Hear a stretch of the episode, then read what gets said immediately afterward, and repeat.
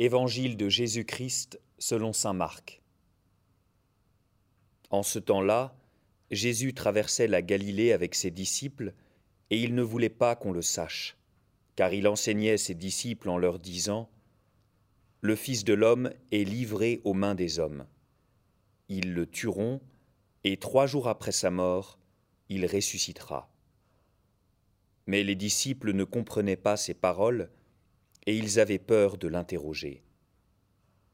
Ils arrivèrent à Capharnaüm, et une fois à la maison, Jésus leur demanda De quoi discutiez-vous en chemin?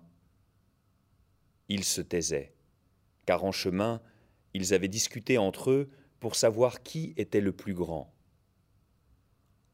S'étant assis, Jésus appela les douze et leur dit Si quelqu'un veut être le premier, qu'il soit le dernier et le serviteur de tous. Prenant alors un enfant, il le plaça au milieu d'eux, l'embrassa et leur dit Quiconque accueille en mon nom un enfant comme celui-ci, c'est moi qui l'accueille. Et celui qui m'accueille, ce n'est pas moi qui l'accueille, mais celui qui m'a envoyé.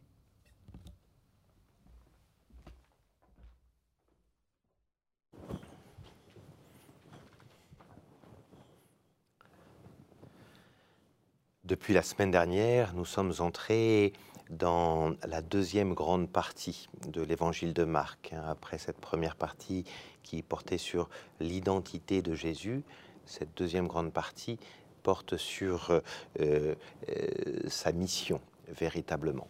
Alors, euh, nous sommes à l'intérieur d'une petite section de deux chapitres euh, qui a commencé à Césarée de Philippe, hein, là où nous étions euh, la semaine dernière, et qui va durer jusqu'à l'épisode de Bartimée, que nous verrons dans, quelques semaines, jusqu'à l'entrée à Jéricho, à Jérusalem. Cette partie-là s'appelle la section du chemin parce que Jésus est en chemin. Déjà la semaine dernière, on nous avait dit que en chemin à Césarée de Philippe, il posa la question à ses disciples pour vous qui suis-je Encore aujourd'hui, on nous dit que Jésus est euh, en chemin. De quoi discutiez-vous en chemin? C'est la question qu'il pose hein, à, à, ses disciples. Donc vous le voyez, on est dans cette section extrêmement dynamique qui a commencé tout au nord, là à Césarée de Philippe, on est au pied du mont Hermon, on arrive à Capharnaüm aujourd'hui, puisque c'est dans la maison de Capharnaüm que Jésus euh, pose la question à ses disciples de quoi discutiez-vous en chemin? Et puis on aura une troisième euh, annonce de la Passion qui, elle, se passera carrément dans le sud, un, peu avant d'arriver à Jéricho. Donc Jésus est en train de faire un chemin nord-sud, et qui est un chemin qui l'emmène donc de Césarée de Philippe jusqu'à Jérusalem. Et sur ce chemin, Jésus va particulièrement prendre soin de ses disciples. C'est un moment où euh, il les prend à part, très souvent, c'est avec eux qu'il marche, il était déjà un peu avec eux à Césarée de Philippe, encore plus aujourd'hui, où il les prend même dans un lieu d'intimité à la maison, à Capharnaüm, cette maison de Capharnaüm dont nous savons très bien où elle est encore aujourd'hui. Hein, on peut visiter les fouilles. Cette maison, Jésus est, chez lui. Et donc, euh, on a vu la semaine dernière que les choses n'étaient pas simples à comprendre pour les disciples. Euh, Pierre n'avait pas compris ce que ça voulait dire que Jésus soit un Messie souffrant. Il s'était opposé à Jésus et s'était fait un peu recadrer. Euh, là, à nouveau, euh, euh, vous voyez, les disciples ont du mal à comprendre. Euh, Jésus vient d'annoncer sa passion pour la deuxième fois. On avait la première annonce de la passion, rappelez-vous, la semaine dernière. Là, c'est la deuxième fois que Jésus annonce sa passion et c'est toujours le même principe. C'est-à-dire, annonce de la passion, incompréhension des disciples, incompréhension des disciples, quand, de quoi ils discutent dans le chemin, alors que Jésus vient de dire qu'il allait monter sur la croix, qui est le plus grand? Ce qui les intéresse, c'est d'avoir les premières places, qui, est le plus grand? On verra aussi qu'il y aura encore la même chose un peu plus, tard, dans quelques semaines, avec, euh, Jacques et Jean. Hein, voilà. Qui est le plus grand? Et Jésus continue avec une patience extraordinaire euh, à, euh, enseigner ses disciples, à les faire rentrer dans ce que ça veut dire qu'être disciple. Ils ont la foi, ils ne sont pas encore vraiment disciples. Hein. Vraiment, tout l'évangile de Marc, il s'agit de passer de l'être croyant à l'être disciple. Ah, non pas qu'il faille opposer les deux, mais voyez, euh, euh, peut-être est-ce une clé de lecture pour nous euh, aujourd'hui? voyez, on peut être croyant sans être vraiment disciple. Il y a le verbe croire, puis il y a le verbe suivre. À suivre, c'est vraiment conformer sa vie à Jésus. C'est ce que Jésus redit aujourd'hui. Ils sont en train de demander qui est le plus grand. À nouveau, comme pour Pierre la semaine dernière, leur, leur, leur réaction est décalée par rapport à ce que Jésus vient d'annoncer. Qui est le plus grand? Et c'est à ce moment-là que Jésus va les enseigner, toujours en termes de liberté. Rappelez-vous encore la semaine dernière, qui veut devenir grand parmi vous doit devenir le serviteur et le, dernier de tous. Hein. Il y a vraiment cette idée de, de, Jésus qui s'adresse à la liberté de ses disciples. Vous, pouvez devenir, vouloir devenir grand.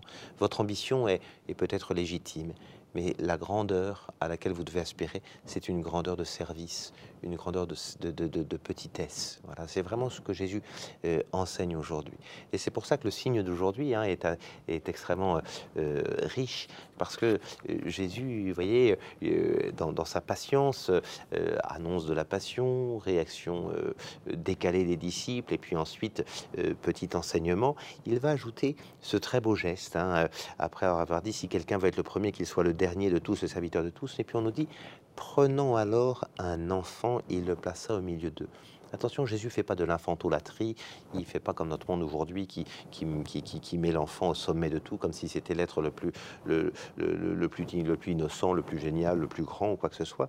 En revanche, Jésus va vraiment montrer que c'est l'attention aux petits euh, qui va permettre euh, précisément de, rencontrer, de, de, le rencontrer lui et de rencontrer son Père. Quiconque accueille en mon nom, en mon nom, un enfant comme celui-ci, c'est moi qui l'accueille. Et il y a vraiment, c'est-à-dire que rentrer dans le mystère de l'Évangile, c'est accepter ce renversement des valeurs. Le grand, c'est celui qui se met au service du petit. Il y a probablement là toute la grandeur et la beauté de l'Évangile. Jésus lui-même euh, le montre lui-même, qui se mettra au service des plus petits. Hein, c'est ainsi vraiment qu'il nous faut comprendre euh, ce chemin vers Jérusalem, chemin de petitesse que Jésus, que Jésus euh, emprunte en montant jusqu'au lieu de sa croix.